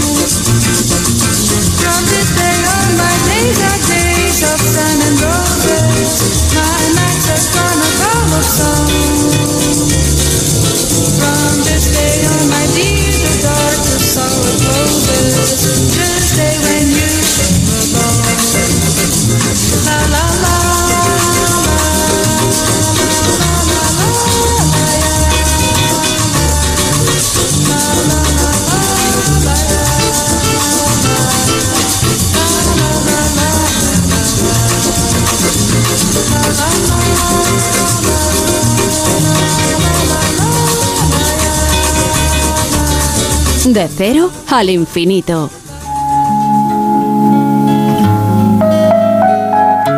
Esta noche Sonsoles Sánchez Reyes nos acerca a una historia que tiene que ver con la, con la ciencia y con su aplicación en medicina. Sí, en definitiva, la historia de un hombre al que la humanidad le debe desde luego muchísimo. Sonsoles, ¿qué, qué tal? Buenas noches. Muy buenas noches, Paco. Bueno, una, una enfermedad, muchas muertes y una vacuna. Vamos ya con los eh, detalles. Del inglés Edward Jenner, padre de la inmunología, se dice que es el hombre que ha salvado más vidas en la historia por su descubrimiento que revolucionaría la ciencia, la vacuna contra la viruela, una de las más temibles plagas que causó la muerte del faraón Ramsés V hace más de 3.000 años y la del zar ruso Pedro II en 1730. Edward Jenner nació en 1749 en la pequeña localidad rural de Berkeley, en el condado de Gloucester, el octavo de los nueve hijos del reverendo Stephen Jenner y su esposa Sarah. Sufrió viruela en su infancia, que le dejó secuelas. Apasionado de la poesía, fue conocido como el sabio poeta, aunque no sería famoso por su obra literaria. A los cinco años murió su padre, siendo criado por su hermano mayor, también clérigo. Con 14 años fue aprendiz del doctor Ludlow, cirujano de Chipping Salisbury, de quien adquirió el conocimiento de la práctica médica y quirúrgica.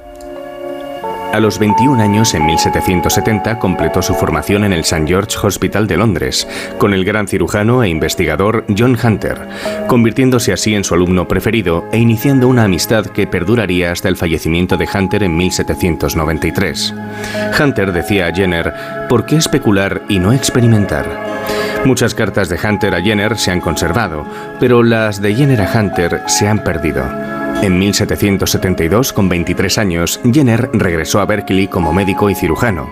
Aunque en años posteriores ejerció la medicina en Londres y Cheltenham, residiría en Berkeley el resto de su vida. Se unió a la asociación médica local y publicó estudios sobre varias enfermedades.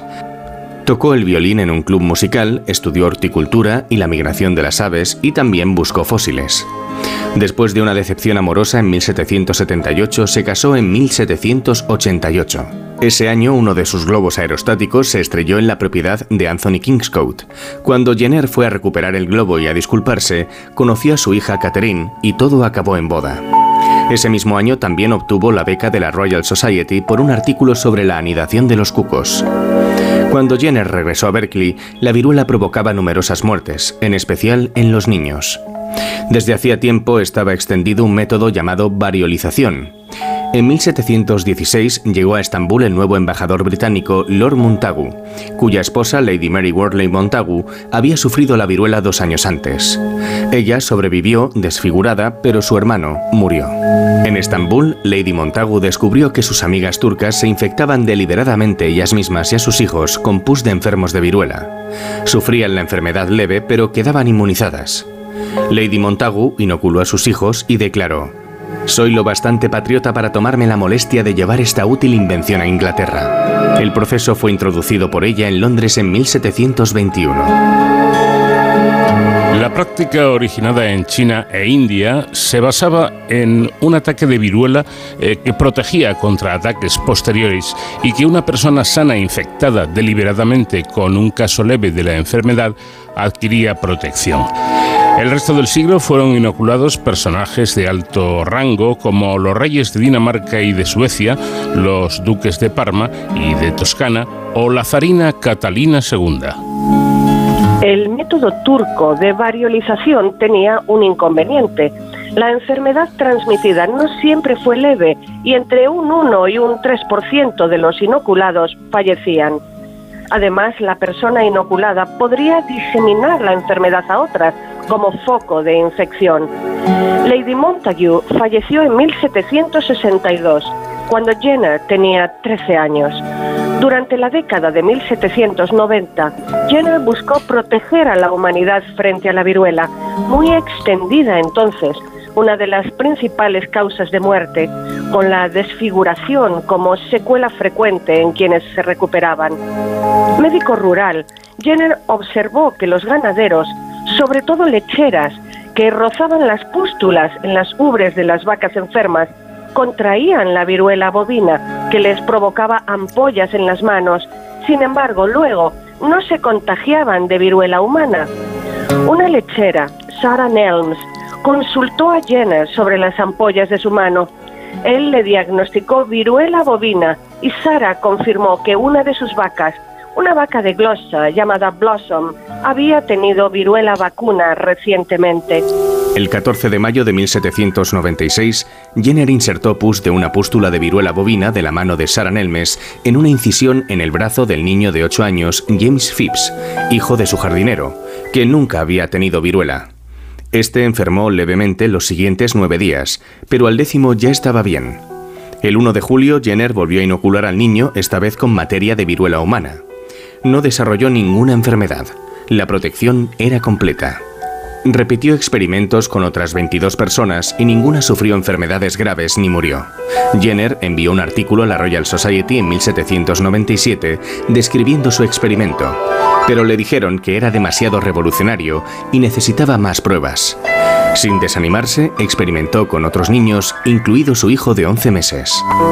En 1798, Jenner publicó los resultados en el pequeño libro Una investigación sobre las causas y efectos de la variolae vaccinae, una enfermedad descubierta en algunos de los condados occidentales de Inglaterra, particularmente Gloucestershire, y conocida con el nombre de viruela bovina, dando a conocer así sus investigaciones sobre cómo una enfermedad leve, la viruela bovina, podría proteger contra la viruela humana.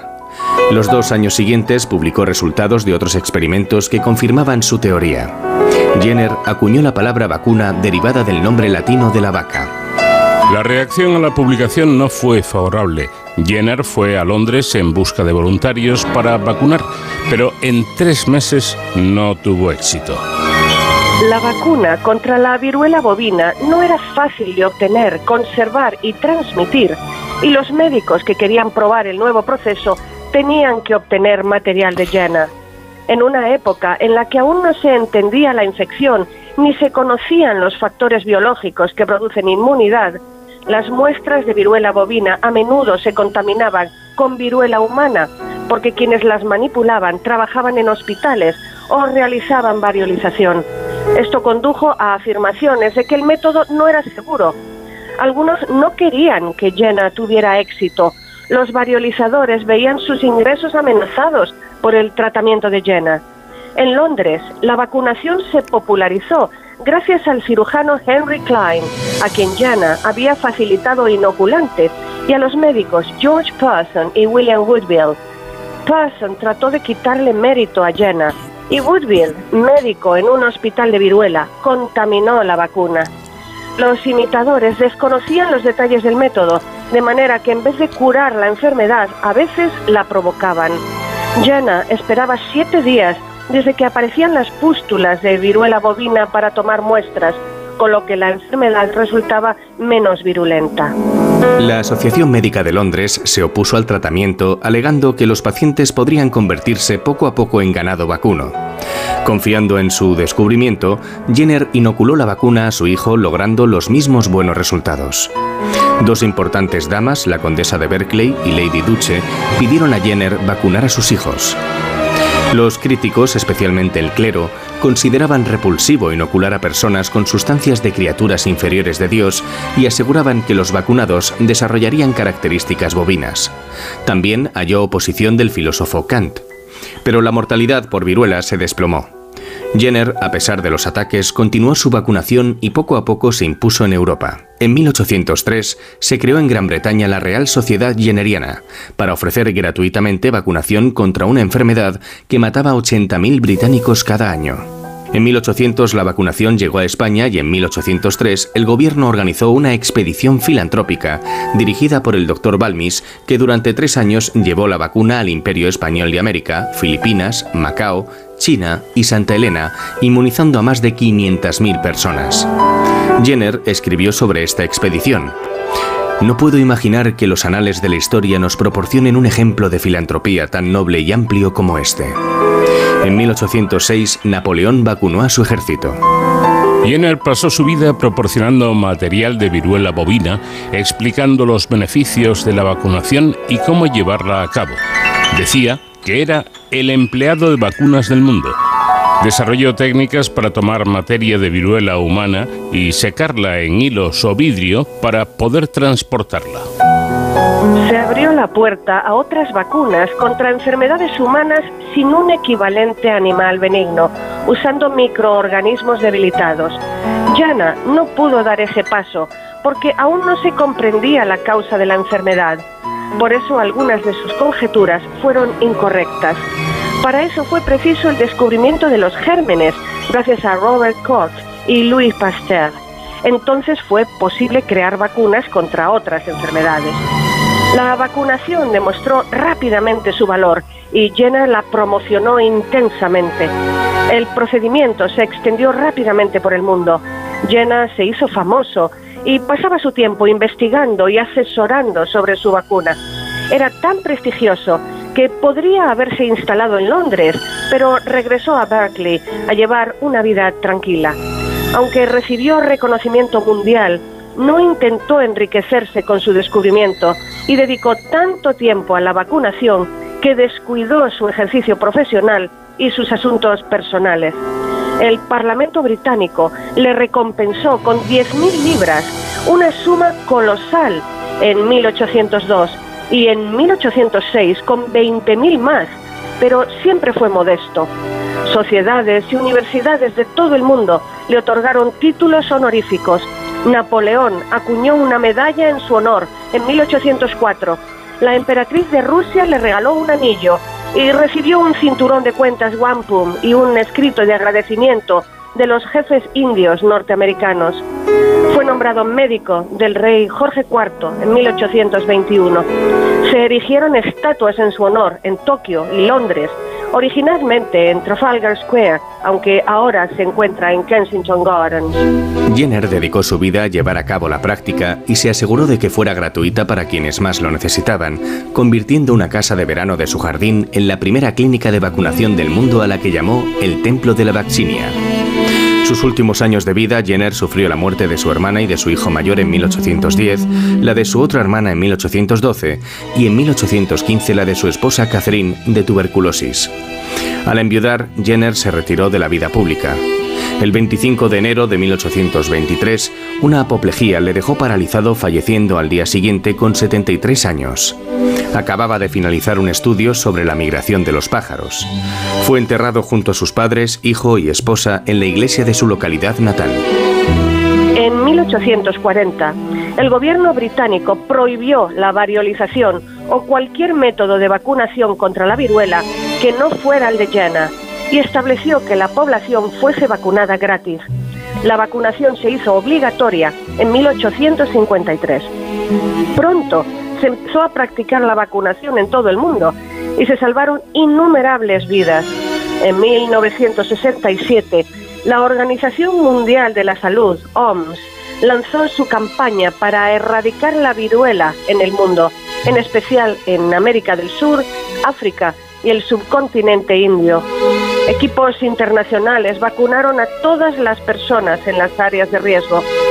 El último caso conocido de viruela fue el de un joven en Somalia en octubre de 1977. En 1979, un esfuerzo internacional culminaba el trabajo de Jenna. En Ginebra, Suiza, los 19 miembros de la Comisión Mundial para la certificación de la erradicación de la viruela corroboraron que la enfermedad, que solo en el siglo XX causó 300 millones de muertes, había desaparecido, como ya predijo Jenner en 1801. Los últimos especímenes del virus de la viruela se custodian en dos laboratorios, los CDC de Atlanta en Estados Unidos y el Instituto Vector en la Siberia rusa, entre enormes medidas de seguridad. En la casa museo de Edward Jenner, en Berkeley, se puede ver su estudio y su jardín con la cabaña rústica que llamó el Templo de Basinia, donde vacunaba gratuitamente. Bueno, pues la historia de un hombre que de alguna manera cambió el rumbo de las cosas, un rumbo que no era nada bueno por esa enfermedad mortal y que gracias a él pues se consiguió superar. Gracias, Sonsoles, buenas noches. Gracias a ti, Paco. Un abrazo grande. Down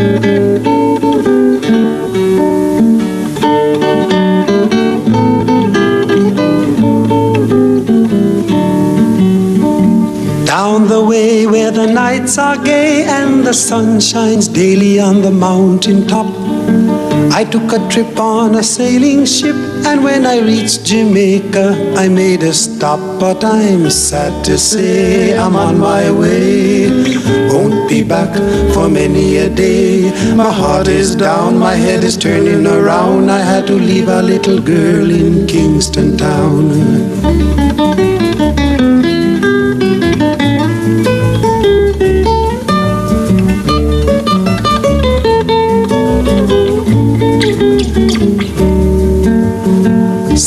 Of laughter everywhere and the dancing girls swaying to and fro.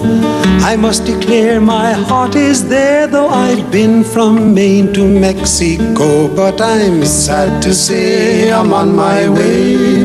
Won't be back for many a day. My heart is down, my head is turning around. I had to leave a little girl in Kingston Town.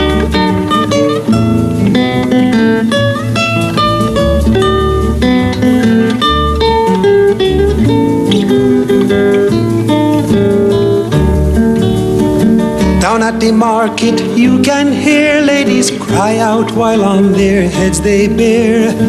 Ackee rice, salt fish are nice, and the rum is fine any time of year. But I'm sad to say I'm on my way. Won't be back for many a day. My heart is down, my head is turning around. I had to leave a little girl in Kingston Town.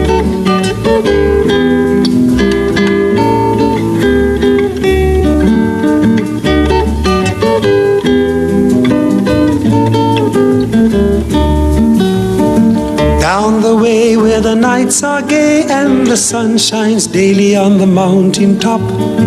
I took a trip on a sailing ship, and when I reached Jamaica, I made a stop. But I'm sad to say I'm on my way. Won't be back for many a day.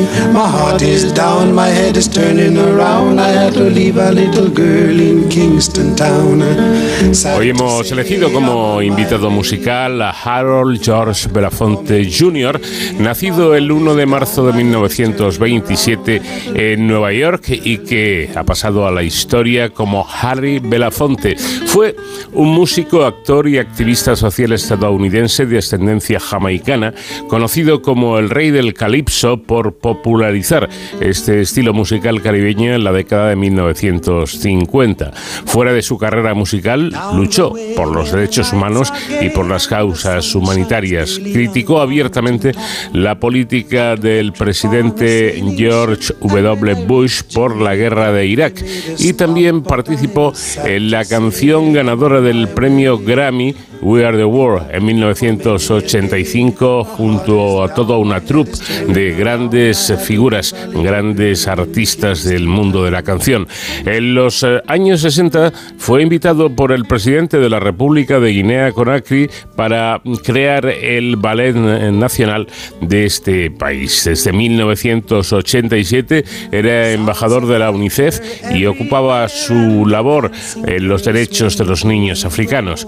En 2001 inició una campaña contra el SIDA en Sudáfrica y en 2014 fue galardonado con el premio humanitario Jean Horschel.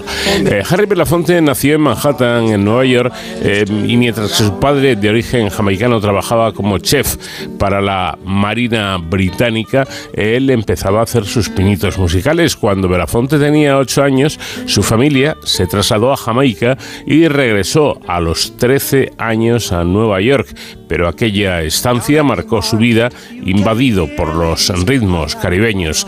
Tras enrolarse en la Marina y, y servir en la Segunda Guerra Mundial, tomó clases de actuación junto a Marlon Brandon, eh, Tony Curtis, eh, Walter Matthau, eh, Sidney Poitier y un largo etcétera mientras trabajaba en el American Negro Theatre Workshop. inició su carrera como cantante, aunque sin mucha fortuna al principio, actuando en pequeños clubes de la costa este de Estados Unidos, hasta que abrió un restaurante en Greenwich Village de Nueva York que cerró luego para dedicarse definitivamente a cantar. También apareció en algunas películas. Em, la canción que quizá más ha pasado em, a la historia por, su manera de entender este ritmo caribeño fue Day O. Eh, la canción fue grabada por primera vez en Inglaterra en 1954 y la incluyó en el disco de canciones folclóricas jamaicanas que no tuvo precisamente eh, una, gran, una gran difusión.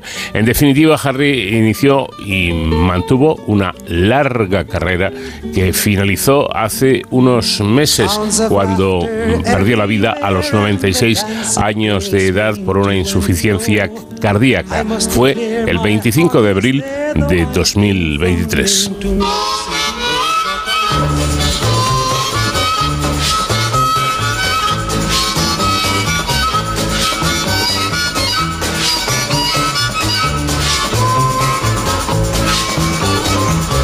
Well, I wake up in the morning, hear ding dong ring. You go a marching to the table, you see the same old thing.